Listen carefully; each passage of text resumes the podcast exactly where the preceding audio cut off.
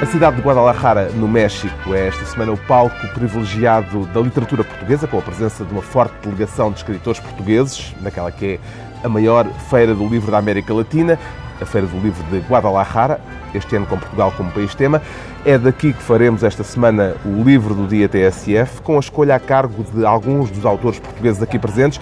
E esta segunda-feira, um dos nomes em destaque aqui em Guadalajara é o do escritor Afonso Cruz. É dele a escolha hoje do livro do dia. Porquê é que escolheu Afonso Cruz As Cores da Infâmia, o último romance do escritor egípcio de língua francesa Albert Cossari?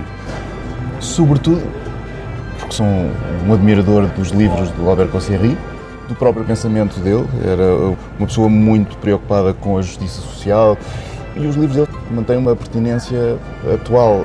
Nós podemos ler o livro e os problemas retratados são exatamente os problemas que nós estamos a viver e que vamos vivendo constantemente. Mudou muito pouco desde os anos 60, a altura em que ele escreveu, se calhar, alguns dos seus livros, até aos dias de, de hoje.